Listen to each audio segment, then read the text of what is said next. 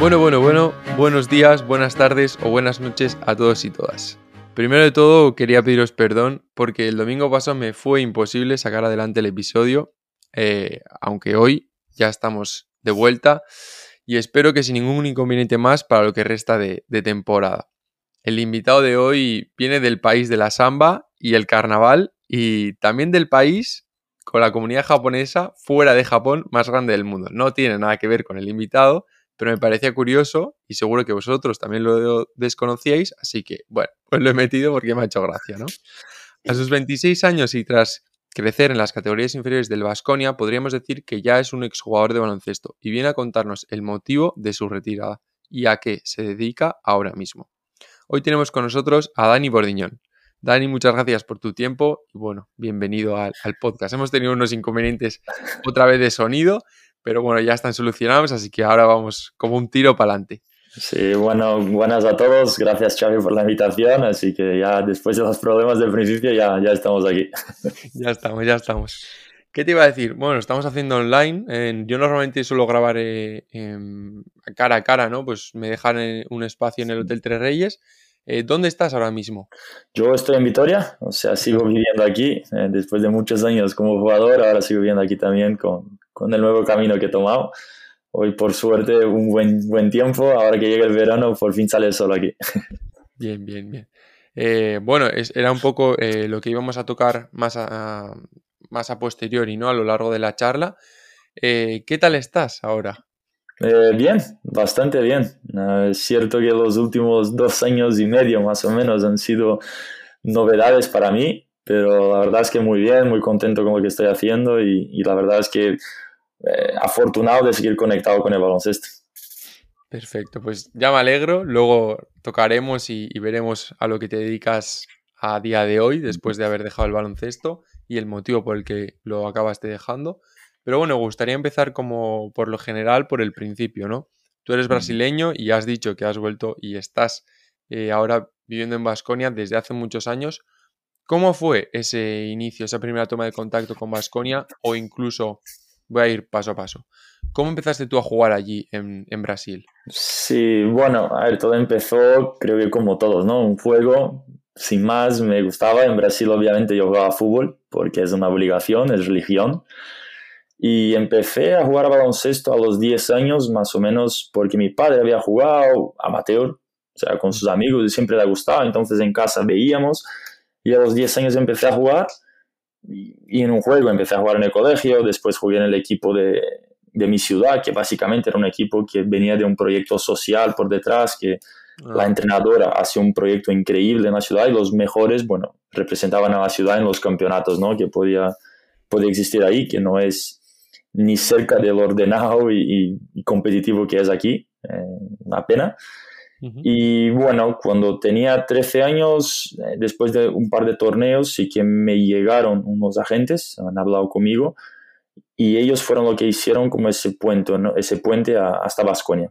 Eh, hablaron conmigo, hablaron con mi familia, obviamente yo era un niño, eh, hablaron con, de ahí de mí a Vasconia, entonces en diciembre de 2009 yo vine a España, vine con mi madre, estuve una semana aquí en Vitoria entrenando y y me acuerdo que el último día antes de irme a casa han dicho, bueno, ahora la decisión va a ser de tu madre, porque nosotros sí que tenemos interés en ti, ¿no? Creemos que puedes llegar a ser un, jugador y estaremos interesados de que pudieras eh, venir aquí a ser parte de la cantera. Y entonces en enero de 2010 crucé el charco de, de VES y, y, desde entonces aquí estoy.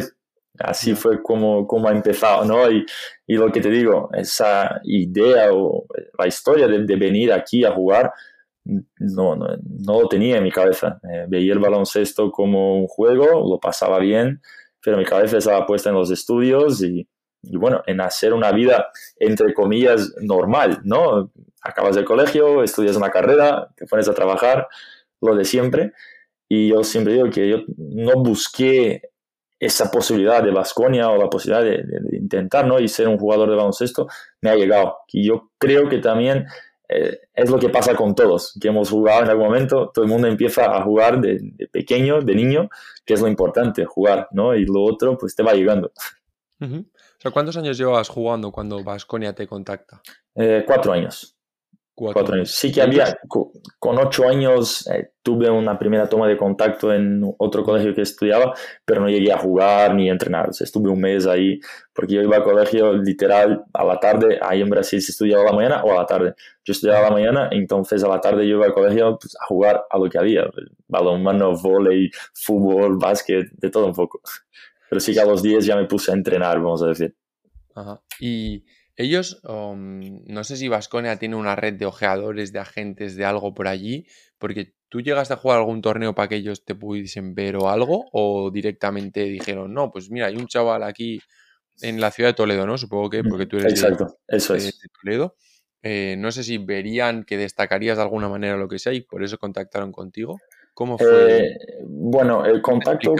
Porque no sé si... Sí, sí, no, yo te entiendo. ¿eh? Y la verdad, bueno, a ver, eh, sí que los que me han visto eh, la primera vez fueron mis agentes, los que han estado conmigo toda mi carrera, y ellos fueron los que, presenta, que presentaron a, a Basconia, el jugador, ¿no? Lo que era yo, bueno, un niño que jugaba a baloncesto. Dices tus agentes, o sea, tú con 13 años ya tenías representantes. Sí, Sí, en, en ese momento fueron ellos que... ¿Por qué motivo decides contactar con estos agentes? A ver, yo siempre digo que es muy importante la figura del agente, sobre todo cuando eres joven, eh, es algo complicado. El agente más que nada es un seguro, ¿no? Fueron los que contactaron con mi familia y era el puerto seguro de, también de mi familia, porque al final no dejo de estar muy lejos de mi casa, ¿no? Yo creo que la gente, la figura de la gente hasta los 17, 18 años, 16 en casos un poco fuera del normal, que se adelantan los plazos a nivel de contratos, la figura de la gente al principio es, bueno, cuidar, ¿no? Es dar ese, ese apoyo a, la familia a la distancia, ¿no? En, al final una familia, cuando yo siempre digo que la decisión de que yo viniera aquí fue de mi madre, no fue la mía. Yo era un niño y vine aquí a jugar, ¿no? Y, entonces yo creo que era más una situación de confort. Y, y bueno, cuando yo vine aquí, el, mis agentes en realidad me daban ese confort, me daban ese, esa tranquilidad, ¿no? De que, bueno, no estoy solo. Y yo creo que ahí fue cuando de verdad se empezó a crear una relación, ¿no? Yo creo que una relación tiene que ser basada en la confianza, eh, una amistad que crece eh, en base a esa confianza y el respeto que hay entre, entre todos. Entonces, bueno, fueron quien me presentó a Vasconia y después Vasconia pues interesó y acabé viniendo aquí a hacer la prueba y a posteriori de la prueba pues me he quedado. O sea, tú vas a donde ellos. en Brasil, estando en Brasil. A, mis agentes no, mis agentes vienen a mí. Vienen. Vale, O sea, yo estoy... Ellos vieron algo ahí, ¿vale? Eso, es, yo jugué... Eso es. Quería conocer si ellos te habían visto a ti o si tú buscaste... Porque claro, dices que estaba por un juego, no te lo esperabas y tal, entonces claro, pues ha sido todo como un poco de rebote, ¿no? Bueno, fue en su día. Sí, sí, porque fue, fue así, o sea, lo que digo, las competiciones aquí en España están muy ordenadas y eh, juegas eh, el campeonato, por ejemplo, aquí en País Vasco, ¿no? Juegas el de Guipúzcoa cuando eres muy pequeño, después vas a la selección infantil, vas a la selección, selección cadete, campeonatos de España. Entonces todo el mundo te ve. En Brasil es bastante complicado, las ligas todavía no están muy ordenadas. Primero, eh, porque no hay una estructura, somos un país enorme y el baloncesto no es la prioridad, no, no, no, existe casi. Hay un baloncesto que está creciendo mucho, pero sí que en categorías inferiores todavía es, es poco ordenado, infelizmente. Entonces, bueno, juego el campeonato de mi estado, somos campeones, voy al campeonato brasileño de clubes y el campeonato de, de, de clubes, bueno, de, de, colegios también. Y ahí es donde me han visto en el campeonato brasileño eh, mis agentes, ¿no? Fueron los que me vieron, entonces contactaron con mi familia y, y fue todo muy, muy rápido. Me acuerdo que antes de, de, venir aquí a España, un mes y medio antes fue cuando contactó mi agente con mi familia, ¿no? Por, por, decir la posibilidad y dice, mira, creemos que, que aquí hay un proyecto de jugador, ¿no? Yo siempre digo que nunca sabes dónde, dónde va a llegar, ¿no? La pelota de cristal, sobre todo en esas edades, con, yo tenía 13 años. Eh, si alguien la tiene, que me explique cómo funciona, ¿no? Y entonces, bueno, comentaron esa situación, bueno, hemos dicho bien, nos parece bien, ¿no? Mi familia y yo, y un mes y poco después llegó esa, esa invitación para venir aquí a, a Basconia a probar y ya entonces todo, todo ha ido bastante rápido, ¿no? Como dices, medio de rebote, o sea. Sí, sí, porque tú viniste a la minicopa. Sí, eh, yo vine, como digo, en Brasil el colegio termina en diciembre, eh, porque ahí los tiempos de verano son distintos. Entonces en diciembre eh, vine a probar, en enero vine ya a, a, quedarme, ¿no? El 25 de enero de 2010 y justo había la minicopa y ahí me acuerdo que el primer campeonato, primer torneo que jugué fue la minicopa en Bilbao de 2010. Vale. Y me gustaría conocer un poco el tema de Brasil, porque es lo que has dicho, o sea, tú allí el fútbol es religión, eh, no sé si, por ejemplo, también, ah, bueno, es lo que se ve, ¿no? Eh, pues lo que nos echan en la tele. Eh, ¿Es realmente lo que es el país así? O sea, lo que nos enseñan aquí es lo que realmente es allí, o qué puedes decirnos que no. es tan igual como lo que nos enseña. A ver, yo creo que, bueno, somos un país que tenemos muchas deficiencias, eh, no somos un primer mundo, infelizmente no somos un primer mundo. Tenemos muchas cosas de tercer mundo y muchas cosas de primer mundo. Eh, hay una desigualdad social que, que pasa factura, por, y ese es el mayor rasgo que tenemos nosotros de tercer mundo, pero después... Eh, las noticias que llegan aquí, las noticias del mundo, yo creo que siempre quieren llamar la atención, ¿no? Y infelizmente hoy si dices algo bueno, poca gente se interesa. Si dices algo muy malo, eh, tiene más peso y por lo menos vas a tener más clics. Eh, creo que no es eh, ni la mitad de lo malo que dicen, la seguridad. ¿Es seguro como en España? No. No, tampoco voy a, voy a vender algo que no existe porque no es así, pero tampoco es la situación que ellos dicen, ¿no? Yo creo que hay de todo. Hay barrios muy malos, hay barrios muy buenos.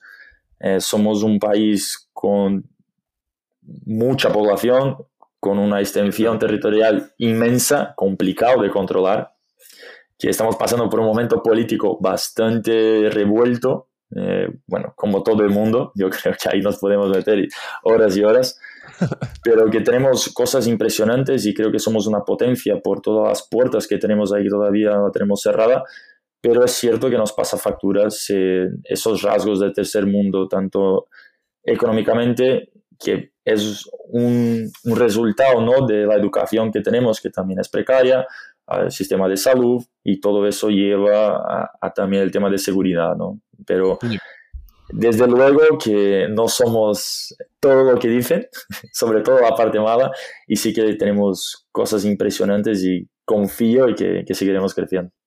Sí, bueno, al final impresionantes de, a nivel de naturaleza, ¿no? El, que si el Amazonas, eh, las playas que tenéis, todo eso, o sea, impresiona, pero también eso, nos llegan cosas, pues que si se está cortando muchos árboles, una cosa y otra, tal.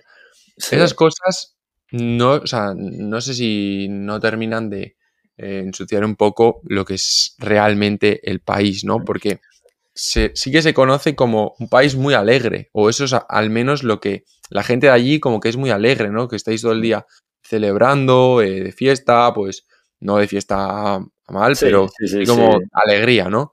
Entonces, igual el país de una manera, pero la gente sí que transmitís como una alegría diferente. Sí, somos un país alegre, desde luego que sí, yo creo que el brasileño en general eh, sí que es cierto que la imagen de que no trabajamos mucho es mentira. Yo siempre digo que en Brasil, eh, trabajes de lo que trabajes, te llamen a cualquier hora, vas a decir, tengo tiempo, siempre, da igual si es un domingo o no. Eh, hay alguien abierto, alguien te va, te va a dar el servicio que necesites y, el brasileño es muy trabajador y somos muy alegres, recibimos de brazos abiertos quien sea, de cualquier parte del mundo, somos de verdad una cultura que es una mezcla del mundo entero porque también tuvimos una inmigración de distinta forma, ¿no? Eh, pero, pero de todos lados del mundo. Un país contento, alegre, trabajador, que enfrenta las dificultades que, que, tiene en el país con una sonrisa en la cara y también con, con, un par. No, no, no, para no decir más cosas, pero con un par.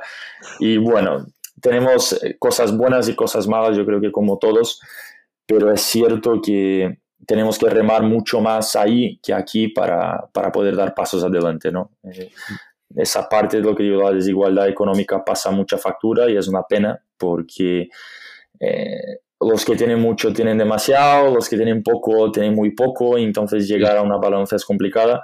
Y no hay lo que una clase media, ¿no? Claro, cada, cada, vez existe menos. Muy mucho o muy, muy poco. Exacto, exacto. Y después el tema natural, somos un país inmenso, el control de, del Amazonas, que también el Amazonas es un botín de oro para el mundo y por eso hay tanta pelea y quieren entrar ahí. Eh, me gusta Brasil, pero tampoco soy de que no, no, necesitamos ayuda, creo que sí, pero es cierto que el Amazonas intentan controlar Amazonas sin ser Brasil y no es así. Eh, somos nuestro país eh, y a partir de ahí tener el control de todo lo que es aquello es muy complicado. Tenemos una frontera seca básicamente con todos los países de América Latina. Eso significa problemas a nivel de seguridad porque no tienes un control, pueden pasar todo lo que quieren por esa frontera seca porque no existe personal suficiente y no existe personal suficiente en Brasil. Si fuéramos China con un ejército infinito, quizás podríamos controlar mejor, pero no es el caso. Entonces, esa parte de, de la naturaleza yo creo que en la costa la tenemos bastante protegida. Es cierto que en la parte de Amazonas deja de ser, pero entiendo 100% que es demasiado grande, es muy complicado tener ese control entero. Eh, y después sí que somos una potencia en la agricultura, que es lo que sostiene el, país, o sea, es nuestro suelo, ¿no? Producimos... Sois el mayor exportador de café del mundo.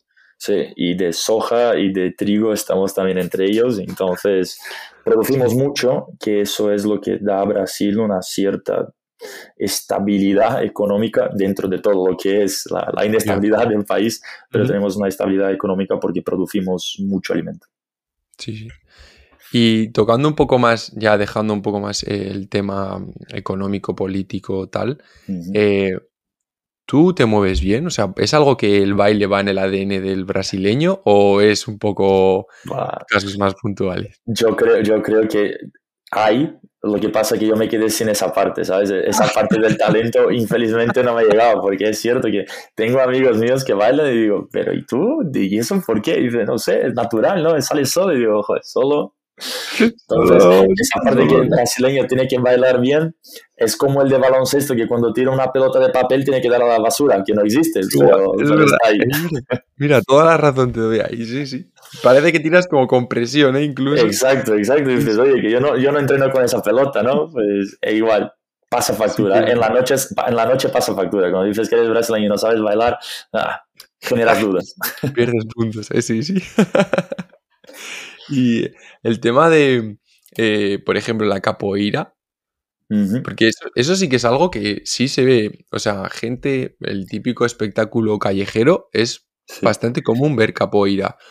No sé si tú lo has practicado alguna sí, vez. Bueno, es que yo creo que la capoeira aquí eh, no sé si se sabe exactamente de dónde viene la capoeira, ¿no? La capoeira, la capoeira es un baile a día de hoy mezclado con artes marciales por el hecho de que cuando teníamos la esclavitud en Brasil, sobre todo con el tema del café, hace muchos años, 300 años, eh, los, los negros, los esclavos, en aquel momento, bailaban capoeira como una forma de, arte marcial. entonces, es, es, una riqueza de Brasil que poca gente la conoce y básicamente era la única forma que tenían los esclavos, infelizmente, de pelear contra, contra la esclavitud. Entonces, los que bailaban capoeira eran muy peligrosos porque la capoeira es un arte marcial muy potente que puedes dañar al, paciente, bueno, puedes matar. Entonces, claro, había un gran problema.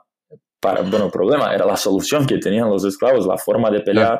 Entonces, los esclavos que sabían bailar, pelear capoeira, eran capaces de, de atacar a los que les estaban encerrando eh, o oprimiendo, oprimiendo, entonces claro, por las noches eran capaces de pelear contra aquellos que tenían armas, ¿no? Entonces la capoeira es algo muy rico que tiene Brasil por la historia que es, por el significado, porque era la única forma que tenían de pelea y, entonces viene desde el tiempo de la esclavitud.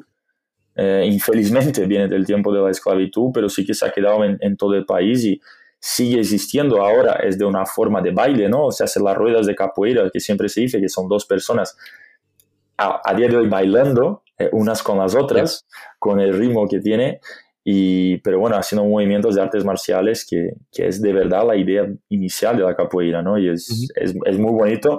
Y te digo que ves un baile de capoeira de gente que sabe bailar y es impresionante, o sea, vuelan, saltan para arriba, es increíble, es increíble. Y sí que el, el, movimiento inicial de la capoeira, todo el mundo de Brasil lo ha aprendido porque en el colegio sí que, que se ha aprendido, pero es lo que digo, haces el, el baile de 1-2, 1-2 y después es como todo. Hacer el baile del tango perfecto tienes que practicarlo muchos años, pues igual. O sea, tú no lo, no lo has practicado nunca, no lo, no lo conoces, ¿no? Eh, no, o sea, yo no, nunca he practicado la, la capoeira, lo que sí sé el, el principio, ¿no? Y, y, el básico, pero no, no soy capaz de, de, bailarla, ni mucho menos, y ojalá, ¿eh? Ojalá. Ya. No, es algo que, bueno, al final uh, está chulo porque... Está chulo porque al final es algo que sí que forma parte de la cultura de tu país, ¿no? Y, y eso, pues, pues como aquí en España, pues no, no, es en todo el país, pero pues el que sea andaluz, pues que el flamenco, el, el taconeo ese, pues que lo lleve, ¿no? Pues sería un poco eh, de ese estilo, ¿no? Entonces, sí. eh, está guay, que está guay que al menos eh, que conozcas la historia, porque estoy seguro de que habrá bastantes brasileños también que no conozcan la historia, eh, pero bueno, es, es, triste que tenga que ser por, por ese motivo, ¿no? Sí, pero sí, bueno. sí. Era, era, era, la forma de, de, combatir, ¿no? De pelear contra eso y, y, oye, era la forma que tenía. Entonces yo digo que es una riqueza del país que tenemos y, y que a día de hoy, eh, por suerte, eh, sí que es una parte cultural y, y un baile, ¿no? Pero, yeah. pero ya ha dejado de ser una forma de, de pelear contra esa opresión que tenía. Sí, sí, sin duda. Y luego ya quería entrar un poco más a, a, al tema del fútbol, ¿no? Porque uh -huh. ah, es cierto que el fútbol dicen que, no sé si dicen que se inventó en Brasil y lo perfeccionaron los ingleses o al revés, ¿no? Eh, pero bueno, es un poco lo que ese, ese debate, ¿no? Que se tiene siempre. Sí, yo, yo, yo, yo, no, yo no voy a poner la medalla de que lo hemos creado, pero sí que la medalla que somos los mejores. Eso lo dejamos ya bastante hecho. Eh, el fútbol es, es, que es os vais a llevar el mundial ¿eh? de Qatar. Eh, espero, ¿eh? de verdad. O sea, yo digo que no soy futbolero, ¿eh? soy de Brasil, me gusta el fútbol, pero es cierto que desde que vine aquí como que perdí el encanto que tenía por el fútbol, de, porque allá es una cuestión social, como también es en España. Al final uh -huh. vine aquí me conecté más con el básquet, pero eh, los mundiales ahí se vive ah, en otras dimensiones. O sea, yeah. si hay partido de Brasil a las 11 de la mañana en el colegio. ¿Ah, no? a, ese, a, ese, nivel, no, no. Los chavales, los niños pueden ir a casa a ver el partido. Eh, las tiendas cierran porque literalmente nadie va a comprar. Se para, se para el país. Cuando juega Brasil, se para el país. O sea, es sobre todo con el Mundial. Después, Copa América también. Eh, cuando juega la selección siempre es un plan, siempre es una barbacoa. Por eso digo sí. que celebrar también sabemos hacerlo muy bien. Pero los mundiales es algo distinto, no sé, entra un sentimiento fuera del normal en todo el país y se para. Eh, lo digo, es que para el colegio, imagínate. Sí, sí, o sea, bueno, voy a tocar ahora eh, lo del tema de la barbacoa porque me parece curioso lo que has dicho, pero eh, sí que es cierto que el tema del fútbol es el deporte rey sin duda, pero últimamente balomano también suele estar arriba en los, en los, campeonatos del mundo, en los sudamericanos, ¿no? Brasil, en baloncesto también parece como que va la cosa para arriba. Creo que en categorías inferiores, perdón, eh, la cosa va bastante bien, ¿no? No sé si en alguno de los últimos eh, mundiales o sí. algún equipo brasileño se ha metido bastante arriba, ¿no? ¿Puede ser? Sí, sí, sí, vamos, vamos bien. Eh, yo, es cierto que el balonmano, de hecho, es una, es la modalidad que yo creo que eh, más pena da porque sí que han tenido resultados muy buenos, tanto el masculino como el femenino en los últimos años, y sigue siendo un deporte que ahí no tiene tanto tirón. Eh, ah, ahí, aparte del fútbol, el voleibol y el, y el baloncesto son los deportes secundarios uh -huh. a nivel de liga, a nivel de estructura, cada vez tienen más equipos, el baloncesto está dando un paso importante ahí y el vóley eh, sí que hemos sido dominantes a nivel mundial, siempre tenemos medallas olímpicas, mundiales, entonces eso también repercute, pero es cierto que no hay tanto, tanta fuerza y tanta afición, ¿no? Más que eso, esa profesionalidad, ¿no? Desde también de canteras para ese paso, o sea, que de verdad puedas vivir bien, bien, bien de, de yeah. vóley o baloncesto en Brasil, eh, como en todo el mundo, porque el deporte, la verdad es que es, hay pocos afortunados, eh, pero hay en Brasil menos y el balonmano infelizmente tiene menos repercusión que el vóley y el, y el baloncesto ahí y la verdad lo que dices por resultados eh, llevan años cumpliendo muy, muy bien. Y, sin ayuda, ¿no? Que es lo más, lo más triste. Es ayuda económica, ¿no? ¿Quieres decir? Claro, eso es. Porque seguramente la mayoría jueguen por Europa o jueguen en el extranjero, ¿no? O sea, la liga brasileña de balonmano como tal no será ningún tipo de potencia a nivel mundial. No, exacto, exacto. Sí que el vóley y el baloncesto ya, ya tienen una, un nivel, no a nivel mundial top, pero sí que, bueno, ya ves jugadores que salen de la Liga de Brasil directamente a la NBA y algunos que también pueden venir a Europa, entonces hay ese traslado, ¿no? Pero sí que el balonmano ahí los mejores jugadores de Brasil eh, tienen que salir sí o sí, y sí que en baloncesto y, y vóley hay muy buenos jugadores que deciden quedarse en Brasil porque ahí tienen propuestas económicas muy buenas y, y porque también estás en tu casa, ¿no? Y eso tiene un, plus muy grande. Sí, sí. Claro, porque al final ah, el vóley, o sea, quiero decir, el vóley playa está, es un país que tenéis muchas, muchos kilómetros de playa. Entonces, mm. al final el vóley playa pues es un deporte que se puede practicar, el tiempo eh, ayuda. Entonces, bueno, al final es normal que si, sin haber una estructura tan, tan profesional, pues es algo que es fácil, asequible de practicar, ¿no? Entonces, que cualquiera pueda hacerlo y que si en un momento dado sale algún jugador o jugadora que, que destaca más de lo habitual, pues que pueda tener esa, esa suerte y con la oportunidad que se le dé, pues que, quién sabe, ¿no? Que dónde puede llegar. Sí, es, es más fácil, eh, tenemos facilidad. Y yo siempre digo que el fútbol también en Brasil tiene esa parte muy importante porque eh, yo he jugado muchísimas veces eh, en la calle, literal, que la portería eran dos chanclas. Sí, sí. Y, y como todo el mundo, entonces el fútbol es un deporte fácil. El baloncesto, pese a que no sea un deporte excesivamente caro, pero bueno, necesitas una canasta, necesitas un balón que bote de, otra forma, es más complicado. Tienes que tener una, estructura distinta eh, que a dos chanclas y bueno, una pelota ya sea como sea la pelota. Sí, sí, es cierto que al final del fútbol da igual que la pelota esté hinchada, no hinchada, que es darle dos patadas y meterlo entre dos palos, dos chanclas, mochilas o lo que sea, que, o dos árboles. Exacto. Entonces, Pero bueno, el volei te puede valer incluso, yo qué sé, la cuerda de un tenderete que vaya de lado a lado de la calle y un balón. Exacto, pues, no, tenemos, tenemos esa facilidad, ¿no? Y aparte de todos los deportes de playa, ahí sí que, bueno, tenemos un tirón porque hace buen tiempo todo el año. Entonces, hay mucha población que vive en la playa y, y tienes ese tiro, ¿no? El de playa, ahora ha empezado el beach tennis, que es un, una especie de...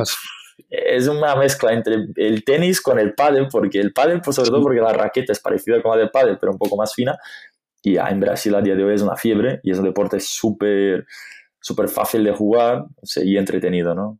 sí, incluso con una mesa parecida a la de ping-pong, ¿no? También así un poco curva. Bueno, esa, es, eso es, el, es el, fútbol, pero que hacen el, no sé cómo es el nombre, pero sí hay un fútbol medio ping-pong, que es medio incurvada la pelota y que juegan, ¿no? Claro, todo ese tipo de deportes de aire libre, eh, bueno, lo van inventando, ¿no? Y en las playas, tú vas a la playa y hay una cancha de volei, hay una cancha de fútbol, fútbol de playa también. Bueno, tienes esa variedad inmensa de deportes que podemos hacer ahí por suerte del tiempo. Ya, la verdad que, hombre, el tiempo siempre ayuda. Aquí en Donosti, pues bueno, es más complicado, pero el tiempo sí que, sí que ayuda y eso está claro. Que ya me gustaría empezar a tocar un poco más, em, ya cuando has venido aquí a, España. ¿Qué es lo que más has echado de menos eh, cuando eras pequeño? A ver, yo supongo que igual la familia, ¿no? Porque te vienes tan tan joven que yo no sé si tú eras muy consciente de a dónde venías, dónde venías, eh, si conocías Vasconia, Vitoria, si lo ubicabas en el mapa, todo sí. eso. Bueno, fue, un, fue toda una descubierta, ¿no? Es cierto que cuando vine aquí la primera vez, cuando me llamaron, yo no tenía mucha idea de muchas cosas. Es cierto que el Tau, ¿no? Eh, lo que se hablaba, Vasconia, sí que tenía referencias por Split, por Marcelinho. Entonces, bueno, lo ubicabas por Escola también, que había estado aquí. Entonces, lo ubicabas aún en un escenario de primer nivel europeo pero todo lo que era Vitoria, dónde estaba y qué, era aquello, no. Y lo fui descubriendo, ¿no? Yo digo que mi primer golpe de realidad, de decir, ¿y ahora qué hago yo? Eh, fue porque yo vine en enero y me fui de vacaciones en Semana Santa. Hasta Semana Santa pues, era un niño que estaba en otro sitio donde estaba pasando súper bien, jugaba baloncesto, iba al colegio, eh, todo era nuevo, todo increíble. Volví de, Semana Santa y digo, uff, ahora echo de menos a mi familia, ¿no? Entonces yo creo que eso de echar de menos la familia lo vamos a echar todos, eh, yo creo que toda la vida, ¿no? Yo sigo echando de menos mi familia, sigo echando de menos mis amigos de ahí, eh, Brasil, la comida, pero eh, también, bueno, lo entiendes, ¿no? Y creo que a día de hoy en el mundo, si te cierras puertas o no estás dispuesto a moverte, ya sea en el deporte, porque el deporte siempre ha sido así, pero a día de hoy en el mundo laboral, lo normal, otra vez, entre comillas, normal, porque el deporte también es un trabajo a día de hoy, eh, si te cierras puertas por moverte, pierdes muchas oportunidades y, por suerte la, la, tecnología hoy no, te hace que no pierdas el contacto con nadie, ¿no? Entonces, bueno, esa adaptación, el echar de menos la familia es complicado, pero por suerte yo cuando vine aquí había Skype. Yo hablaba con ah, mi madre por Skype. Era ¿Qué, ¿Qué, había? ¿Qué utilizabas? Vale, vale. tampoco es que sea viejo, ¿eh? No, no, no. somos viejos, pero era... No, pero, pero bueno, es cierto que todo avanza como muy rápido, ¿no? O sea, sí, hace 12 años. Mira, nosotros ahora estamos por Zoom, tú estás en Vitoria, que podríamos haber quedado de alguna manera, pero bueno, siempre es más complicado, ¿no? Esto lo facilita. Yo estoy en mi casa, tú estás en la tuya y nos hemos podido conectar a una hora que a los dos nos ha venido bien, ¿no? Sin necesidad de desplazarnos. Pues al final es eso. Entonces, bueno, la tecnología ayudó mucho, eh, fue, bueno, cómodo. La verdad es que no he perdido contacto con nadie y, y lo que digo, echo de menos mi casa, echo de menos estar ahí con mi familia, pero también me encanta lo que, lo que hago aquí, lo que vine aquí, estaba súper contento. Encuentras un equilibrio, ¿no? Y, las vacaciones pues las coges con ganas. Porque ah, lo que has comentado antes de que celebráis con barbacoa y tal, o sea, es cierto que se conoce más, o al menos yo conocía más el asado argentino, pero el asado brasileño también es como muy típico, ¿no? Y de hecho, hay restaurantes brasileños aquí que la base es eh, prácticamente carne también. Sí, hay una pelea, ¿no? Nosotros los argentinos, tengo muy buenos amigos argentinos, pero hay una pelea enorme en el fútbol, que está muy claro quién es el mejor, pero es cierto que el asado argentino está muy bueno también, ¿eh? eh muy, muy bueno. ¿Por qué hay de diferencia entre uno y otro? Bueno, eh, hay algunos cortes de carne distintos, ah, después la forma de hacer también, ¿no? Que ahí vamos un poco más parecidos, nosotros en Brasil, Argentina y Uruguay también hacemos la carne mucho más despacio que se hace en España. Entonces muchas veces ves por fotos y parece que tiene la carne súper hecha, ¿no? Y, no es así. La hacemos bien, pero está jugosa y, tierna, ¿no? Es, entonces es otra forma. Si tú traes a un argentino o un brasileño aquí, le das un chuletón de la forma que se come aquí, que me encanta, eh, va a decir, pero eso está crudo. Y aquí van a decir, bueno, está bien, ¿no? Sí, quemado un poco por fuera y crudo por dentro. Pero... Perfecto. Exacto. Y está muy bien, ¿eh? está muy rico, pero sí que se hace de otra forma. Y sí que ahí la barbacoa es algo pues, social, o sea, tú vas a un club a jugar a un fútbol, acabas de partido de fútbol y, bah, y quemas un poco, quemas una carne, decimos ahí en Brasil, ¿no? Eh, haces una barbacoa con tus amigos, con tu familia, es algo recurrente en el sentido de que, bueno, queremos a cenar, pues ven, vente a mi casa, es una cultura mucho más de ir a casa de uno, ir a casa de otro, más que tanto de salir en la calle, que también, pero el salir a la calle es, es una forma, pero se invita mucho a las personas a casa también, ¿no? Algo que aquí en, en España no es tan, tan común. Es más común de quedar en un sitio a cenar o, o tal. Y el asado va en base a eso. Ya.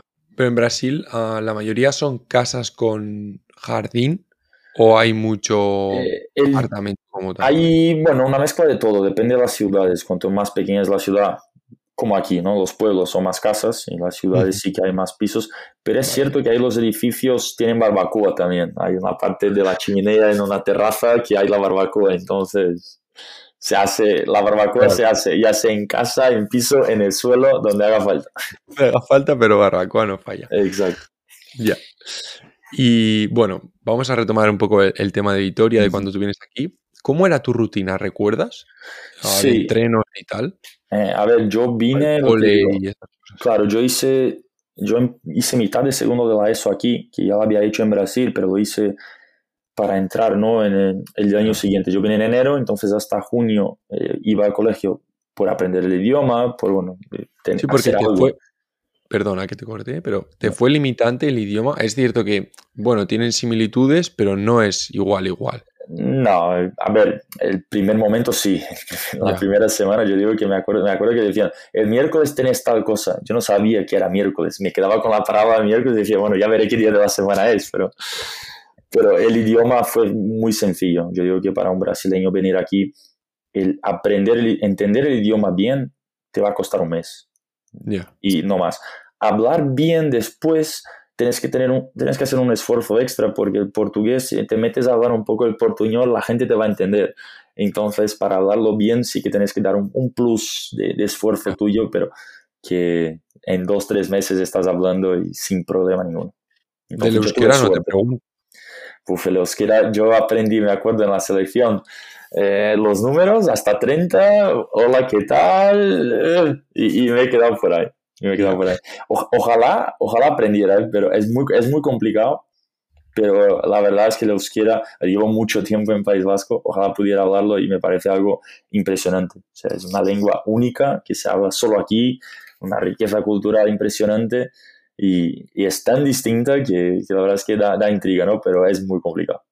Es, o sea, yo, por ejemplo, que en, casa no, no, la hablamos de normal eh, así mucho, pero sí que considero que es una lengua que cuanto más la mames de pequeño, más fácil luego, porque como todo idioma, ¿no? Pero cuanto más mayor siempre es más complicado, pero el euskera creo que lo veo complicado Sí, yo creo, que, yo creo que los idiomas, el inglés a día de hoy es fácil de aprender porque estamos en contacto con el inglés continuamente, ¿no? Al final te pones a ver una serie, entras en el móvil, siempre hay algo en inglés, entonces lo, lo tocas más, el euskera lo empiezas a estudiar, pero si tú no te mueves en un entorno que de verdad le euskera todo el día, tampoco lo vas a escuchar y eh, es complicado.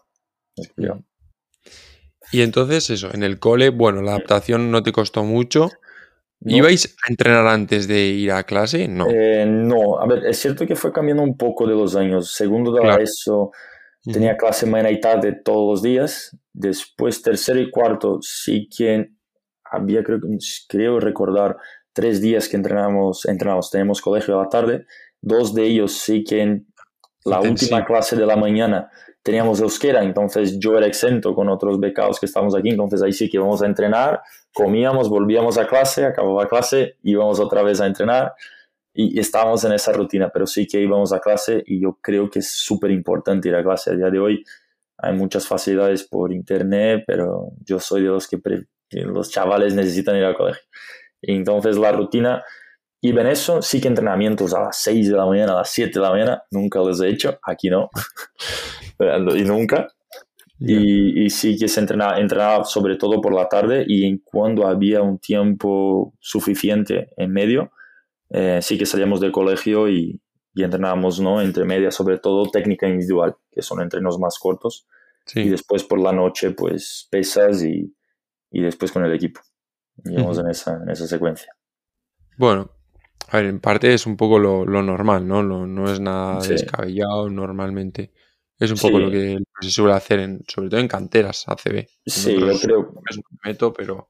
Exacto, yo creo que era lo normal. Al final, que sí que éramos niños, eh, éramos chavales, pero bueno, chavales con un futuro, ¿no? Una idea, un club que apostaba por nosotros. Nosotros también apostábamos por estar aquí. Entonces yo creo que entrenábamos lo, lo que tenemos que entrenar, ni, ni más ni menos. Y, bueno, la verdad es que muy bien, tengo un recuerdo impresionante, yo creo que teníamos suerte que el grupo que estábamos aquí de becados en, aquel momento, ¿no? de gente de la cantera de fuera, que vivíamos juntos, nos llevábamos muy bien, nos apoyábamos mucho entre nosotros, teníamos edades parecidas, y entonces el recuerdo es muy bueno, no, no puedo decir absolutamente nada malo. ¿Con quién coincidiste tú como tal? Yo con Devon Van Ostrom, Mamadou Diop, son los que ya estaban cuando yo llegué. Después vino Sandro Gacic, Carlos Martínez, vino Rinalds Malmanis, eh, Tadas Sedekerskis, eso es. Y, y, ahí después de Tadas yo ya era, pasé a ser senior, me fui cedido a Pamplona. Y ahí entonces cuando yo me fui cedido, Devon ya había salido también, Mamadou y Ili. Eh, de, la, de, la, casa que vivíamos, pues vivimos con una señora, con Rosa, nos trataba como una madre, literal. Eh, y ahí entonces sí que vino la segunda generación, vamos a decir, que fue Artus Kuruk, Sanders Rayesti, Yuri Machura, eh, que bueno, Sanders y Artus están ahí en el primer equipo. Y con ellos no llegué a vivir literalmente con ellos, pero bueno, como estaba en Pamplona y después me fui a Huesca, teníamos contacto y bueno, los conozco hasta el día de hoy Y bueno, fueron los que, vamos a decir, que viví parecido, Navidades. Eso, eso te quería preguntar, porque sé que a día de hoy, mm, bueno, Vasconia, cuando se juntó con el Alavés, eh, los dos proyectos han creado como una especie de residencia, ¿no? Que ahora viven, todos los becados viven juntos allí. Pero eso te quería preguntar, si vivíais en un piso todos juntos o si mm, teníais una persona. Sí, nosotros vivíamos, bueno, era una, una, señora que vivía, que vive en el centro de la ciudad, tenía un piso enorme y lo adaptó, lo dividió a la mitad. Mitad era suya, vivía ella, y la otra mitad pues estábamos nosotros, ¿no? Teníamos nuestras habitaciones, teníamos un comedor salón eh, y con los baños, y entonces vivíamos ahí. Estábamos literal en el centro de la ciudad y después, bueno, nos movíamos, por ejemplo, para ir a entrenar y volver del back, que sí que nos pilla más lejos, íbamos en bus. Después entrenábamos también mucho en centros cívicos que tenía aquí cerca. Eh, la verdad es que estaba bastante ordenado eh, nuestra rutina, nuestra vida eh, y muy bien. Y el recuerdo de la casa de Rosa es muy bueno, por, por, lo que te digo, estábamos todos muy bien, nos llevamos muy bien, yo creo que esa era clave. Hemos hecho ahí como hermanos entre nosotros. No, era una, yo digo que en, entrenando nos matábamos y sacábamos sangre al otro, pero una vez acabado el entrenamiento nos llevamos muy bien y estábamos todo el día juntos, así que la verdad es que muy bien. Sí, al final sois todos de fuera, ¿no? Y un poco tendréis que ser eh, apoyo entre unos y otros, ¿no? Porque estáis todos en una situación parecida, la familia está lejos de, todos y, eso, es, eso es lo guay, ¿no? Eso es lo que debería ser, al menos como yo lo veo, ¿eh? Porque no siempre. Sí, de esta es, manera. es complicado. Yo creo que nos hemos juntado un grupo de personas muy buenos, eh, nos llevábamos muy bien, éramos buenos chavales, todos somos, seguimos siendo buenos, entiendo yo. Y yo creo que esa era clave. Es, cierto que hay otras canteras o hay clubes eh, que, bueno, que te voy a contar yo, hay vestuarios de, de, equipos que dices, qué buen rollo tenemos entre todos, y hay vestuarios que las cosas no van tan de cara, ¿no? Eh, nosotros tuvimos la suerte que nuestro vestuario, la gente que estábamos ahí juntos, nos llevamos todos muy bien, nos apoyamos unos a otros. Yo creo que eso es muy importante, como tú has dicho, ¿no? Mm. Todos estábamos lejos de casa, estábamos fuera de la zona de confort entonces tener un, un, hombro amigo ahí y alguien que también te tire el día que tú no estás al 100% y tú tires del otro, eh, fue clave y, y por suerte eh, seguimos siendo buenos amigos después de tanto tiempo. O sea, mantenéis relación, ¿eh? Sí, sí, sí, sí. Tenemos ahí un grupo con, con todos. Ajá, qué bueno, qué bueno. Eso es, eso es lo guay, ¿no? Al final, un poco juntarte y, y mantener las relaciones que te da, las amistades, un poco con quién vas viviendo tus experiencias, ¿no? Porque al final tú ahora mismo ya no juegas a baloncesto. Por ejemplo, Carlos Martínez ya no juega 5x5, pero se dedica al 3x3, ¿no? Que es otra disciplina. Pero bueno, que a ese nivel cada uno ha cogido su camino, pero mantenéis relación y eso, eso está muy, muy chulo. Sí, sí, sí, al final convivimos mucho tiempo juntos, nos llevamos todos muy bien y entonces eso es, es clave. En las relaciones que te llevas de básquet, yo, yo creo, he conocido gente que jamás podía soñar en conocer por el baloncesto y que, suerte, por suerte hoy puedo llamarles de amigos, ¿no? Entonces, la verdad es que está, muy bien. ¿Como por ejemplo? Pues es que Tadas, bueno, Tadas, Carlos, Ili, Devon, todos que conviví son amigos míos de verdad y después conocí a, jugadores de Brasil también. Eh, Rafa Luz hoy lo conocí por baloncesto, es, uno es un grandísimo amigo mío. Eh, Marcos Portales, Luis Costa, Jorge Lafuente, John Pardinas, cada club que fui, Goran Huskic. Al final, cada equipo, cada, cada, lugar que vas, conoces a personas increíbles. Y, y lo que digo, eh, al final haces, un, haces amistades con personas de otros lados eh, muy distintas y, y, que al final te enriquece, ¿no? Y, y, lo que digo, por suerte tenerles como amigos, ¿no? Yo creo que lo bueno de baloncesto es eso. Yo me acuerdo que lo que me encantaba era cambiar de ciudad también cada año, decir, voy a conocer gente nueva, voy a conocer sitios nuevos. Y eso es, es clave. Qué bueno. Y has dicho antes que conocías uh, un poco Vasconia por Tiago Splitter y Marceliño.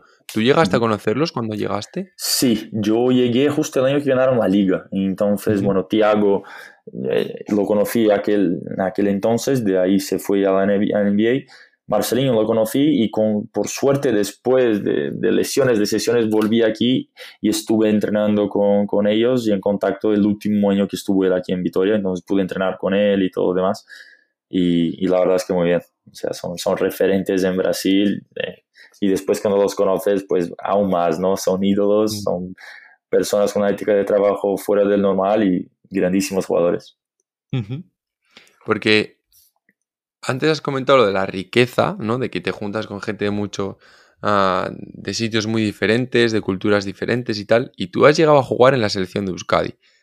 ¿Qué fue para ti eso? No sé si en un principio tú conocías, supongo que sí, ya llevabas un tiempo y tal, porque que fuiste en cadete igual. Sí, yo fui en cadete, llevaba ya un año aquí, más o menos, cuando me llamaron a la selección de Euskadi.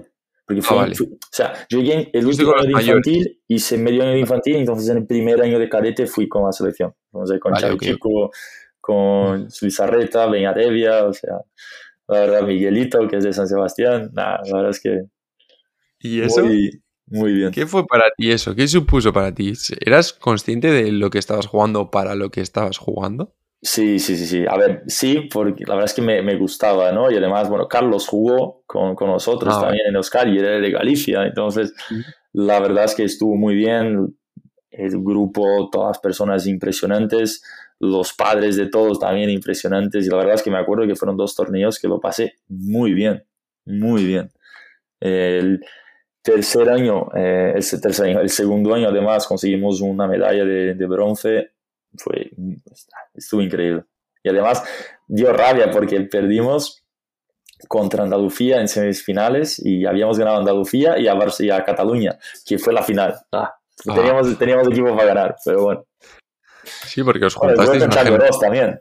y eso te iba a decir, que os juntasteis una generación chula y de, de, jugadores. Sí, sí, sí. Teníamos un muy buen grupo fuera y dentro del campo y, y ha ido muy bien. O sea, son recuerdos muy buenos. Y bueno, voy a hacer un poco el break, ¿no? Que suelo hacer a mitad de, charla. Hago una especie de rapid fire, que son 20 preguntas rápidas que cronometro y que tú tienes que contestar lo primero que te venga, eh, lo más rápido, sea verdad, mentira, lo que sea, ¿vale? Obviamente prefiero que sea verdad porque no me cuentes aquí milongas. Pero, pero bueno, en ese sentido, em, lo que te vaya surgiendo. Perfecto. ¿Vale? Así que hago una cuenta atrás y le doy, ¿vale? Son 20. Venga, 3, 2, 1, ya. ¿Playa o piscina? Playa. Una película. Eh... Uf. Top Gun, que la vi ayer, estaba muy bien. Unas vacaciones. Eh, Brasil, Florianópolis. ¿Calor o frío? Calor. Una canción. Mm, Start Me Up, de Rolling Stones. ¿Perro o gato? Perro. Un hobby. Uh, un hobby, un hobby. ahí me has pillado, ¿eh? A jugar a las cartas. Me gusta. Vale. ¿Blanco o negro? Eh, negro. Una ciudad. Vitoria. ¿Mar o montaña? Mar. ¿Un ejemplo a seguir o un ídolo? Eh, Marcelinho. ¿Alguna fobia? ¿Una fobia? Eh, agujas. ¿Hay vida más allá? Eh, creo que sí. ¿Eres cocinitas? Mucho. ¿Sí? ¿Tortilla con o sin cebolla? Con cebolla. ¿Y con o sin pimiento? Sin pimiento. ¿Una bebida? Una cerveza. ¿Una comida? Chuletón. ¿Un deseo? Eh, un deseo, bueno, tener un jugador en la NBA. ¿Y cantar o bailar? Cantar, cantar. vale. 1.25, bueno, a ver. Tengo casos mejores, pero creo que has contestado con sinceridad, entonces me voy a quedar con eso. Exacto, exacto. ¿Has elegido Vitoria como ciudad? Sí, sí, sí, sí. Estoy muy contento aquí y tengo muchas amistades. Yo creo que Vitoria, para vivir, para, para tu día a día, es una ciudad perfecta. Mm, la calidad de vida súper ordenada, súper fácil de ir a cualquier lado. Y estoy bien, estoy muy contento. No, es, es, verdad que al final es una ciudad que no es ni enorme ni muy pequeña, tiene un poco de todo, ¿no? Exacto. Clima más o menos, salvo cuando. Sin, sin hacer pelota a los de Bilbao, pero bueno, tenés Bilbao bastante cerca, así que bueno. No nos tiene nada, ¿eh? ni lo tocas tú. De vacaciones, como todo el mundo. Lo que pasa es que voy ahí está petado. Ahora sí, claro. Momento esta semana, que hace un. Está lloviendo toda la semana, ya verás. Ya verás que no está petado. Pero bueno. Así que cocinas también. Sí, sí, sí, me gusta cocinar. Soy, ¿Cuál es tu plato estrella? hago buenos arroces, ¿eh? Aparte del asado. Sí, hago buenas barbacoas, ¿eh? Eso es cierto. Pero arroces eh, se me da bien, se me da bien, me defiendo. Muy bien. Vale, pues dejando un poco. Ya, ya he visto también que lo de bailar lo has dejado a un lado. No sé si cantarás muy bien, pero bueno. No, lo de bailar tampoco, me, me, bueno, bailar, la el, bailar lo doy por hecho que no hay mejora, ¿sabes? De cantar quizás algún día, oye, la voz de gallo pueda cambiar. vale, pues vamos ahora ya un poco a lo que te dedicas ahora y principalmente al motivo, ¿no? Porque tú has tenido, no sé cuántos años en total has estado jugando, ya sea profesional o, desde categorías inferiores, pero tú no sé si tienes contabilizadas todas las lesiones que has podido tener. Porque has tenido muchas lesiones. Eh, sí, bueno, a ver, es eh, desde los 14 hasta los 24, bueno, fueron 10 años, 10 eh, temporadas, digámoslo así, hasta la última que fue justo cuando empezó el COVID.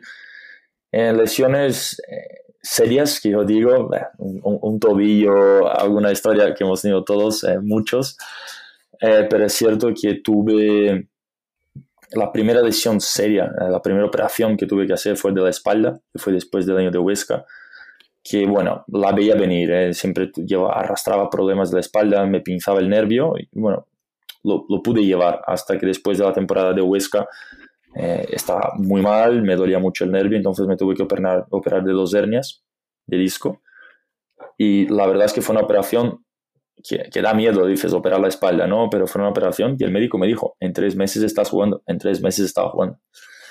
Eh, el doctor Vega de Vitoria fue increíble. Eh, vamos, la operación de la espalda fue, fue muy buena y sí que la veía venir, ¿no? Porque arrastraba problemas. De ahí entonces vuelvo, me opero en verano. Después de verano, porque en verano intenté hacer una, una rehabilitación ahí, pero no pude. Ah, tratamiento conservador o así. Exacto, exacto, el clásico. Y, y de ahí entonces Vuelvo allá por octubre, noviembre, estoy hasta diciembre, hasta finales de diciembre, aquí con el primer equipo. Y entonces en enero me voy cedido y decido ir a Argentina, eh, porque en Argentina iba a jugar muchos partidos en lo que quedaba de temporada, porque ahí se juega ah, un porrón de partidos, es una locura. y he dicho, mira, me encuentro muy bien físicamente, prefiero ir ahí, juego más partidos, que es lo que necesito, ¿no? Volver en ritmo. Viajo en el primer partido, me rompió el cruzado, volví. Y entonces ahí me, me operé aquí cruzado en Vitoria, hice la rehabilitación y, y, todo muy bien.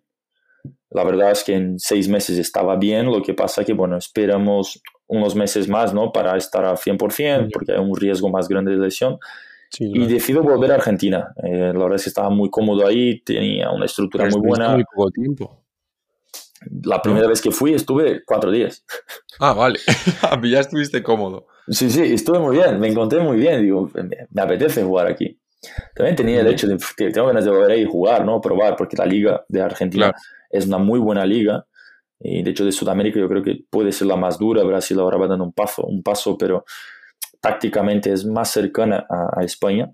Sí. Y entonces decido volver. Hago media temporada ahí. No estaba físicamente listo, la verdad, para lo que era la liga argentina no me encontraba del todo bien, entonces vuelvo a Vasconia, al equipo de De Plata, de aquel entonces. Y bueno, hago un par de semanas con De Plata y ya empiezo a subir con el primer equipo. Estoy, yo creo que en aquel momento físicamente estaba en mejor forma física, estaba, me encontraba muy bien en el campo. Hice dos meses y medio, yo creo. O sea, volví a sentirme el jugador de antes de la lesión de, de la espalda todavía, ¿no? Cuando fui en Huesca, yo creo que fue, creo no, fue mi mejor año. Y infelizmente en un entrenamiento con el primer equipo eh, me ha vuelto, he vuelto a caer del cruzado, pero de la otra rodilla. La otra. Y entonces, bueno, llevo, en aquel momento es cuando me empieza a llamar a la puerta y digo, a ver, aquí algo pasa, ¿no? Llevo año y medio que me he operado dos veces. Y bueno, entonces fue eso, ¿no? Me, me rompió otra vez el cruzado y ahí fue el golpe, ¿no? De otra vez. Es cierto que lo tomé bastante bien porque, mira, ya había pasado uno y eh, me imaginé, bueno, son siete meses, ocho meses, estoy de vuelta, no pasa nada, puedo entrenar y, tiro para Durante esta época, ¿recibiste ayuda externa a nivel mental, a nivel psicológico? ¿O eso todo fue, eh, te lo tragaste tú, papá? No, sí que tuve ayuda. Eh, teníamos un coach en, en el Vasconia, eh, Joseba del Carmen, que me ayudó cuando estaba en Argentina. Ah, ahí me estaba costando volver ¿no? al ritmo y sí que estuve un, un periodo con él, pero después no. y lo que digo, tomé bastante bien eh, lo que fueron las lesiones, eh, sobre todo esa segunda de cruzado, que fue un golpe. La tomé con, con una sonrisa, porque la verdad, eso es en, en aquel momento, Igor, eh, quien es hoy uno de mis jefes, me acuerdo de una comida que tuve con él y me dijo muy bien, cuando me lesioné la primera y la segunda vez, no te voy a mentir, es una putada. Y te lo tienes que tomar como que es una putada. Ahora es como un mal partido. ¿Qué vas a hacer? Estar toda una semana rayado. Te duchas, cierras la puerta del vestuario y tiras para adelante, porque no te queda otra, ¿no? Y, y por suerte, todas las personas de Vasconia, los fisios, el médico, todo el club eh, me dieron un apoyo impresionante durante todos eh, los meses de lesión. Entonces se me hizo fácil también, yo creo que por, por esa situación, ¿no? Y, y, ahí fue la segunda lesión desde la rodilla y esa fue más complicada porque, claro, pensaba que iba a ser como la primera, que iba a ir todo rodado, iba a responder muy bien y no fue el caso. Tardé 19 meses en, volver. Tuve que hacer una operación de limpieza y también tocar un poco el cartílago, que fue el mayor problema que tuve eh, en el octavo mes. Entonces todo fue se fue alargando, ¿no? Tuve que hacer una otra operación, después tuve que parar otro rato por un tema también de cartílago. Y cuando volví a jugar, eh, volví, pero no con, no me sentí el 100%, y, y, yo creo que aquí en el País Vasco en general, eh, y también en Vasconia, pero bueno, eh, eh, yo creo que viene del País Vasco en general de hacer las cosas con un par, ¿no? Y, y darle el 100%. Y yo no veía que no podía dar el 100%. Y entonces, acaba la temporada en Santander, que fue, la, fue un club que apostó por mí y, y también le debo, le debo, damos infinitas gracias después de tanto tiempo sin jugar, apostaron por mí y fue un año que fui remando, ¿no? Me costaba llegar a un partido bien, durante la semana infelizmente tenía que entrenar como un veterano de 24 años, un pivot ya de, de 4, 3 pasé a un, 5, 6, ¿no? Y, y, entonces ahí decidí parar porque disfrutaba de jugar, disfrutaba de entrenamiento, siempre me ha encantado entrenar, pero disfrutaba de ir al 100%, ¿no? De ir al máximo que me podía dar el cuerpo, me encantaba llegar a casa reventado, esa es la verdad. Y entonces yo ya no llegaba a eso, eh, llegaba con la rodilla hinchada, pero no el cuerpo cansado. Y entonces cuando vi que, lo que digo, ya metiéndome en el por qué, cómo tomé el paso de dejarlo, ¿no? Eh, infelizmente tuve muchas lesiones seguidas. Eh, lesiones de larga duración que te dan tiempo para darle vueltas a la cabeza, sobre todo esa última, después de las dos primeras que veía que no, que no avanzaba como tenía que avanzar, como veía que no iba a ser el jugador que, que quizás podía ser, ¿no? Que, porque mi cuerpo no me dejaba, porque físicamente no llegaba, no podía hacer esos, esos sprints finales. Y, yo siempre digo que la temporada de Santander, primero quería ganar. Eh, teníamos un buen equipo, se dio el COVID y todo eso, pero quería ganar porque me gusta ganar mucho, la verdad es que mucho. Pero después eh, tampoco quería hacer números, nunca busqué mis números eh, y quería jugar bien. El jugar bien era básicamente darlo todo en el campo, poder ayudar en lo que podía ayudar. Y, y me, la frustración de ese último año fue de decir, no pude ayudar en todo lo que de verdad quería porque no llegaba. Entonces la decisión fue, mira, tengo 24 años, llevo cuatro operaciones, estoy bastante cascado, infelizmente, por muy joven. Pero tuve que tomar esa decisión. La decisión fue en base también que llevaba dos años eh, bastante duros ya a temas de lesiones, dos años, tres años, y, lo veía venir. Cuando la tercera lesión, no ese segundo cruzado, automáticamente también te pones las cosas en la balanza, ¿no? Y dices, pues quizás si sigo por ese camino tampoco hay mucho más remedio, ¿no? Eh, voy a seguir dos años más forzando mi cuerpo sin mucho sentido porque sé que no voy a alcanzar esa, esa alegría o, como jugaba antes, ¿no?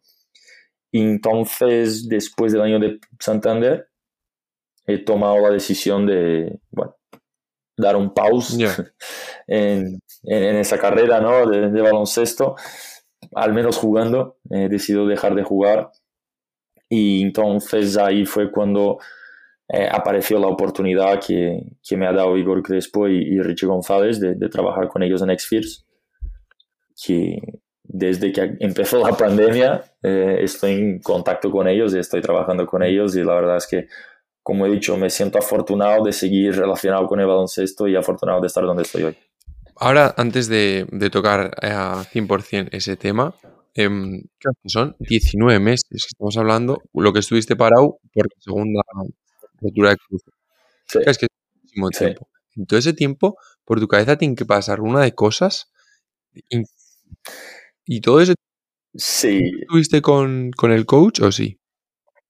no, en esa última edición no. Eh, la verdad lo que digo, lo tomé Y bien. filosofía, ¿no? Al Por- final no te queda otra. por- que suerte, por suerte ya había pasado por otros, entonces ya venía un poco ya sabía de qué Sí. iba.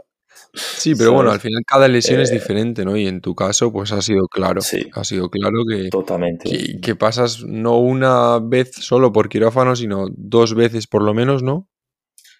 Claro, eso es. La segunda fue así, entonces, bueno, una lesión es una lesión. Yo siempre digo que los plazos, eh, que es normal, ¿eh? es instintivo de, de decir, ¿y cuánto tarda? Eh, Yo, yo me preguntaba, ¿y cuánto voy a tardar? Esa segunda lesión, eh, esa segunda de la rodilla, ¿no? Después de la espalda, sí que me la tomé a partir del momento que ves que las cosas no van bien. Eh, no, no pones plazos. Incluso en la el primer cruzado tampoco puse plazos, ¿no? Yo creo que lo importante es ponerse bien y, y ahí son peleas, ¿no? Que, que, que tienen, que- hay en los jugadores, ¿no? Porque cuando juegas tienes que jugar para sentirte jugador. Es así. Sí. Y, y a veces una semana más, una semana más en una carrera, la verdad es que no cambia nada. Y un mes tampoco, y dos, tres meses tampoco. Lo que importa es que estés bien, ¿no? Y, y bueno, al final nos, nos aceleramos y queremos acelerar. Y es cierto que en esa última lesión pues, la tomé con filosofía. He dicho, mira, por suerte estoy en muy buenas manos. Voy a poner todo lo que tengo de mi parte y veré lo que pasa. Eh, voy a dar todo lo que tengo. Y pueden salir mejor o peor. Es un baque cuando vas a un médico, porque el primer problema de, de, de cartílago que tuve fue cuando ya estaba corriendo, estaba casi volviendo a jugar Ah, y se me hinchaba la rodilla. Y digo, aquí qué pasa, aquí qué pasa. Y ahí salió, ¿no? Lo del cartílago.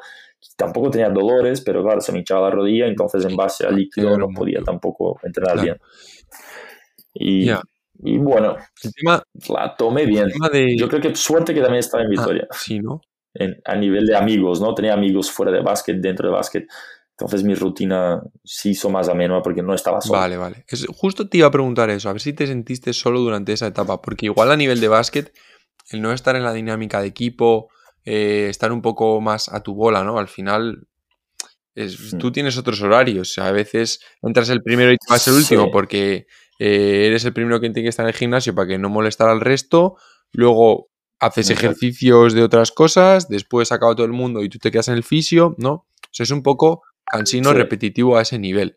Pero bueno, es, es cierto que es lo que hay, pero si no te sientes solo, creo que eso es una de las partes más importantes de Sí. una recuperación de lesión, que sin duda Totalmente. es lo que anímicamente ¿no? te, te puede hacer el, el peor daño. Porque independientemente de cómo te sientas a nivel de sensaciones, de lesiones y tal, si tu cabeza está bien, si tu cabeza está positiva, está con ganas de, de seguir tirando para adelante, de, de luchar la, la por la recuperación al final, que es, que es un poco por lo que lo estás haciendo, creo que es la- lo más importante. Y si en tu caso tú eso eh, lo llevas bien, pues Sí. genial, la verdad. La, la, la verdad es que sí, eh, fue eso. Tuve suerte, digo que pese a la mala suerte que es la Sí. lesión, eh, tuve suerte también de estar rodeados de, de amigos aquí en Vitoria y me encontraba pues, en mi casa, lo que es mi casa a día Ya. de hoy también.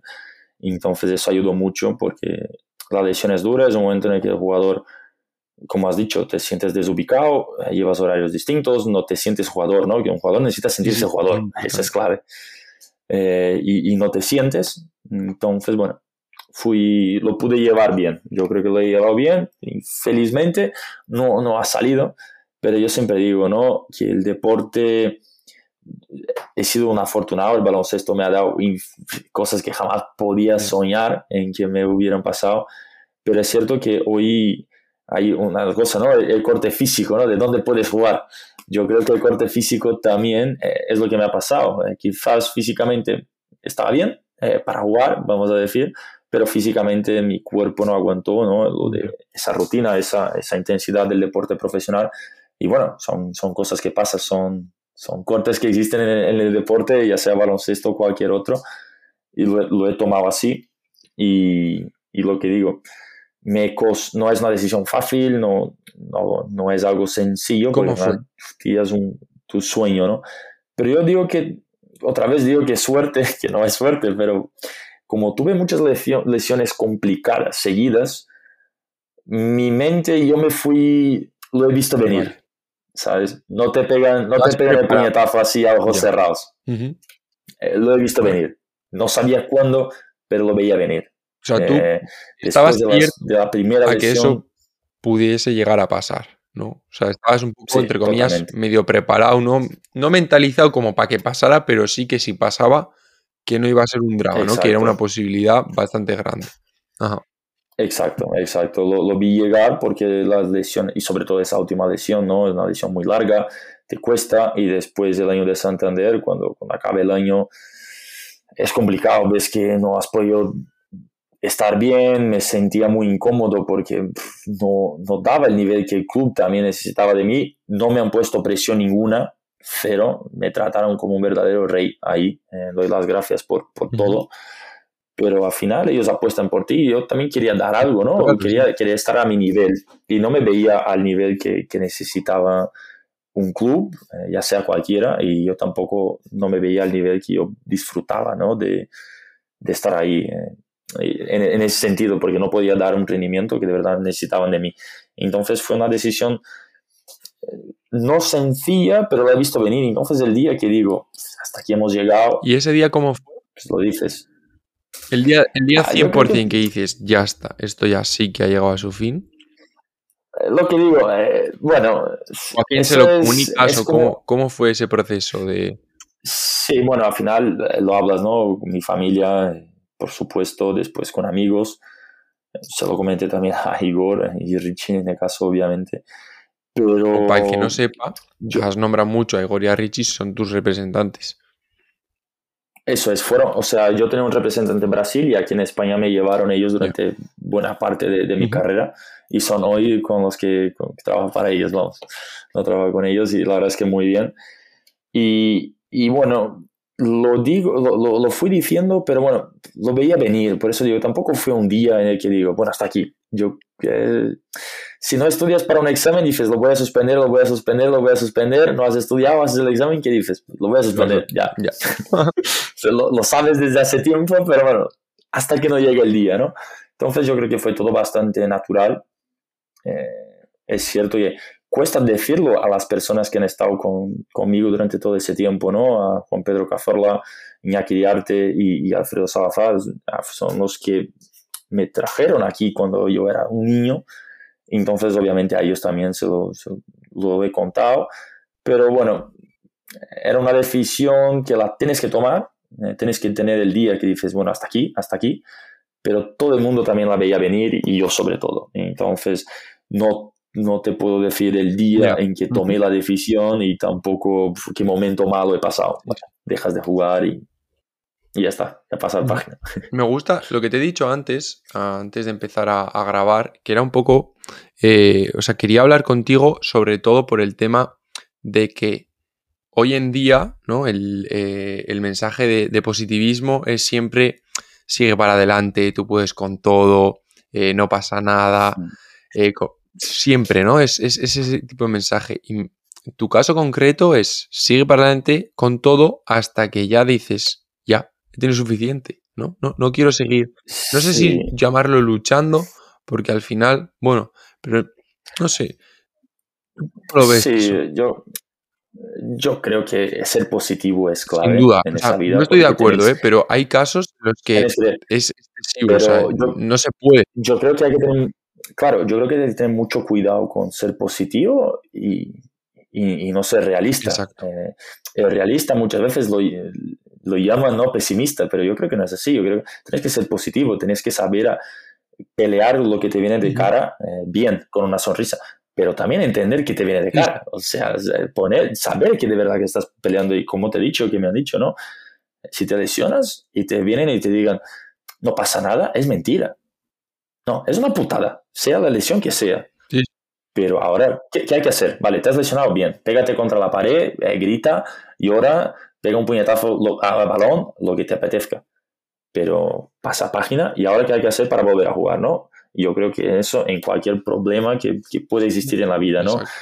Hay, puedes, eh, tienes que enfrentarlo con una sonrisa y positivo, pero no, no hay que negar que las cosas malas pasan, porque pasan y van a estar ahí siempre. Entonces, entonces bueno, lo he tomado de esa forma. Eh, es una, una, mala, una mala situación, sí. Voy a dar todo lo que tengo, pero también eh, no eh, estar pegándose contra una pared que no se va a romper nunca no tiene sentido. Y más cuando esa pelea ya tampoco te motiva tanto ya, y ves que no hay a dónde ir, ¿no? Y decir, vale, peleo, peleo, salgo hacia el otro lado, pero tampoco voy a estar al 100%, tampoco voy a disfrutar, tampoco voy a poder hacer lo que hacía antes. Entonces, bueno, hay que poner en la balanza y, tomar esa decisión, ¿no? Y yo lo he tomado, estoy muy contento, lo que te he dicho. Y, y, por suerte sigo conectado con el baloncesto, así que muy bien. Vamos ahora a ello, ¿no? Que es, uh, tú ahora mismo eres representante de jugadores, puede ser, ¿no? Sí. Eso es. Trabajas para Igor y Richie que ellos tienen una agencia de representación de jugadores y tú ahora formas parte, pues supongo que serás, ¿cómo te defines exactamente dentro de, esa agencia? Bueno, yo cuando entré, entré sobre todo en la parte de scouting, ¿no? Eh, también digo, fue un, mundo nuevo, ¿no? Sigue siendo baloncesto, pero bastante distinto de lo que ver jugador. Eh, ya los conocía de antes como jugador, entonces cuando yo entré eh, me dediqué mucho a la parte de scouting, que sigo haciéndola. Pero sí que poco a poco empiezo a tocar más esa parte de ser agente, ¿no? De la representación de lo... no, no voy a decir cara visible, pero sí que la idea y, la, y lo que ven los jugadores y el mundo como la gente, ¿no? Entonces empiezo a tocar más cosas dentro de la empresa. Eh, el scouting sigue siendo importante, voy a torneos, veo partidos y sí que empiezo a tocar toda esa parte ¿no? de, de reclutamiento, de, de, ayudar a los jugadores también en la parte de contratos, de hablar con los clubes. Entonces empiezo a tocar un poco de todo lo que se hace dentro de la empresa. Se va a ser un poco el puente de unión, ¿no? Entre lo que fueron para ti en su día eh, ellos, ser ahora tú para otros chavales, ¿no? Al final es, un Exacto, exacto. Y exacto, exacto. ¿En algún momento habías pensado durante tu carrera como jugador que después de retirarte podrías llegar a dedicarte o querías dedicarte a esto? sí que tenía esa idea, ¿no? De, de baloncesto. Yo, baloncesto sí, pero este caso concreto... Ser agente lo tenía en mente, pero tampoco lo tenía muy presente. Eh, me, gusta, me gusta el básquet eh, y me gustaba, tenía mucho el gusanillo de entrenar. Eh, sí que es cierto que el entrenador sí que me tiraba, pero bueno, tenía ahí, la gente fue creciendo, esas ganas, es cierto que cuando empecé con, con ellos fue también una cuestión de prueba, ¿no? También quería ver de qué iba eso de, y cómo funcionaba. Ellos también ver si, ¿no? De, conocerme más en, en ese aspecto también. Y, y, la verdad es que estoy muy contento de la decisión que he tomado. Creo que el baloncesto tiene muchas áreas alrededor, eh, aparte del jugador, que es lo principal y es el, es el actor importante de todo eso y es lo que más mola hacer. Eh, que diga que no miente, porque jugar es lo mejor pero al final hay entrenadores, hay la parte de los clubes, ¿no? De la directiva y, y, los agentes hoy son, vamos a decir, las personas, lo que rodea, sobre todo el deporte. Y estoy muy contento.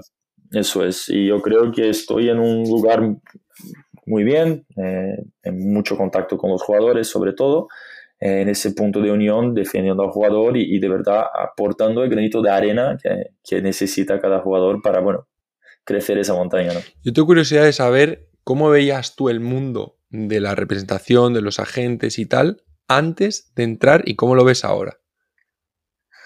Bueno, eh, es cierto que desde fuera eh, crees que es todo mucho más sencillo, como siempre el jardín de vecino es, más verde y más bonito, eh, pero es baloncesto, sí que después hace falta mucho estudio, como digo, al final cada empresa, cada gente trabaja de una forma, ¿no? En, donde estoy hoy, la base de todo es el estudio, es el conocimiento y es el estar de verdad 100% hecho, eh, seguro de que las decisiones que se van a tomar o que van a llevar al jugador a tomar, porque al final hay que decidir las cosas, es el jugador, eh, por lo menos en nuestro caso es siempre así. Eh, nosotros sí que nuestra idea y nuestra nuestro objetivo es también educar al jugador, ¿no? Que él sea capaz de tomar las decisiones que, que son las buenas para él, obviamente guiándole por el camino, sobre todo cuando es más joven, que todavía no entiende tanto. Pero yo creo que eh, todo ese estudio no lo, no lo entendía, no lo veía, pero hay, hay, mucha reflexión antes de cada decisión y esa estrategia para de verdad eh, tener un impacto positivo en la carrera de los jugadores, ¿no? Y, y ese planteamiento de largo plazo, ¿no? Que no sea una idea de año a año, no, que eso al final es un, sprint porque son 15 años y cada paso que das es súper importante porque tampoco te da margen de equivocarte mucho, ¿no? Y yo creo que la tarea de la gente, que es a lo que nosotros nos dedicamos, es que el jugador vaya por un camino sano, que, que él esté contento como persona y como jugador y que de verdad pueda alcanzar su máximo potencial. ¿no? Que, que, lo que he dicho, la, pelota de cristal con 13 años, yo no la sé, no sé dónde va a llegar, porque hay muchos peros, hay lesiones, eh, hay situaciones que no te puedes evitar, pero sí que todo lo que puedas ayudar para que el potencial del jugador, ¿no? Eh, se alcance al máximo es, es la clave. Y es, de, es a, lo que, a lo que nos dedicamos nosotros. ¿Y formación has necesitado para dedicarte a ello ahora? hay una prueba FIBA eh, que tienes que sacarte, no la licencia de agente, pero formación, eh, aparte de eso, no. Eh, sí que estudio, estoy acabando marketing y comercio exterior, que estudiaba cuando jugaba a distancia, pero una formación no. Eh, lo que sí que después te das cuenta que, bueno, hace falta conocimientos de todo, ¿no? Ya sea fiscal y también legal para, para poder de verdad tener una idea en, los contratos, ¿no? Y, y, poder dar un, dar un plus. Claro, sí, sí, al final eso es un poco lo que, por eso muchas veces un abogado puede ejercer, ¿no? De representantes simplemente por conocer esas cláusulas legales, eh. fiscales, eh, más económicas, lo que Eso es. Ajá. ¿Y tú ya tienes entonces tus propios eh, jugadores a los que representas o, son parte de, lo que es la... A ver, somos, somos, una, somos una empresa muy pequeña, eh, tenemos un número alrededor de 30 35 jugadores máximo, que está en 30. Entonces, la verdad es que los jugadores son de la, de la, de la agencia. Eh, yo me dedico ahora sobre todo al día a día de esos jugadores jóvenes que estamos empezando a, a trabajar con ellos, pero bueno, sí que llevamos una filosofía bastante de radar bajo, eh, lo que he dicho antes, ¿no? Un jugador joven, nosotros lo tratamos con 16, 17, 18 años, que de verdad, más que necesitar un agente, necesita alguien que le acompañe hasta los 18, 19 y que le ayude en esos contratos que sí que le pueden causar daño eh, en, el, en, el futuro, ¿no? Que se con, protegerle de contratos que, que, le pongan un techo y que no puedan dar un salto a, al nivel que su potencial es, ¿no? Entonces, sí que me dedico más a esa parte y apoyo a, Igor y a Richie en, todo el día a día de, todos los jugadores que tiene la empresa. Y, por ejemplo, ¿qué importancia crees que tienen a, tu nivel los contactos que has podido hacer a lo largo de, todos los años que has estado jugando? Eh, ¿Eso crees que te ayuda? O sea, que tienes una red de, gente, de amigos, de conocidos que te pueden estar facilitando la tarea. Yo creo que te ayuda siempre cuando llamas a alguien y esa persona te ponga cara, ¿no? A día de hoy en el mundo de las videollamadas es todo más sencillo, pero es cierto que cuando hablas con alguien, esa persona, y tú también eh, le pongas cara, eso ayuda, pero tampoco creo que sea la clave. Yo creo que la clave de todo es que seas serio, honesto y, hagas un buen trabajo, ¿no? Yo creo que eso es, es como te van a ver en, en el ámbito en el que trabajas, ya sea en cualquiera entonces es cierto que mucha gente eh, o personas con las que he hablado ahora trabajando desde esa posición eh, me conocían o sabían quién era por cuando jugaba. Eh, ahora pues bueno, es una otra imagen, sigue siendo el mismo Dani, pero con, bueno, desde otra perspectiva, ¿no? Entonces yo creo que ayuda, por supuesto, siempre es un plus a partir del tema, lo que digo, a lo personal, porque ya te ponen una cara, pero después lo que va a hacer que te vean con buenos ojos o no en, ese ámbito es, es, la honestidad, la confianza y el trabajo que haces durante dos años, ¿no? Y, y todo lo que significa la empresa que tengo también yo, yo detrás. Sin duda.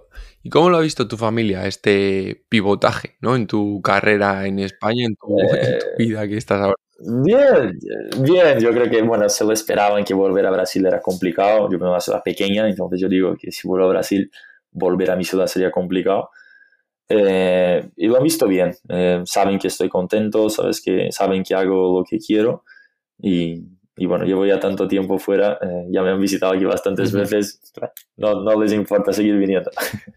Bueno, Dani, yo no te quiero robar más tiempo porque es, no voy a decir la hora que es, pero bueno, es una hora un poco, no sé si has cenado ya, tendrás que descansar, mañana es otro día de, de trabajo, pero antes de nada, quiero, uh, siempre hago una última pregunta a todos los invitados y es uh, que, me, que me digan un libro, ya sea pues alguno que te haya marcado, que te guste mucho, que le tengas cariño especial, que te haya ayudado, lo que sea, un libro. Un libro, wow. Un libro en concreto, yo creo que es que estoy entre dos que son del bueno, mismo. Me, valen los dos, me, pueden valer los dos. Eh, Sapiens y Homo Deus, eh, que es la continuación. Eh, yo creo que son, son muy buenos libros, a mí me gustó mucho. Te hacen dar ahí alguna vuelta a la cabeza y si tengo que recomendar dos libros, iría por ahí. Perfecto. Pues eso, lo dejo apuntado en las notas del podcast, como, como siempre siempre lo hago. Yo la verdad tengo el, el, segundo no tanto porque no sé si he oído hablar de él, pero no tanto como el primero, pero el primero sí que lo tengo apuntado en, una lista ahí pendiente. El, el, el, primero fue un boom, el segundo es como la continuación y es un poco más a futuro, ¿no? Ah. desde antes y está chulo. Pues, pues me lo acabaré leyendo y ahora que me lo has dicho tú, seguro que, que lo cogeré antes. Y la verdad, poco más tengo que decir.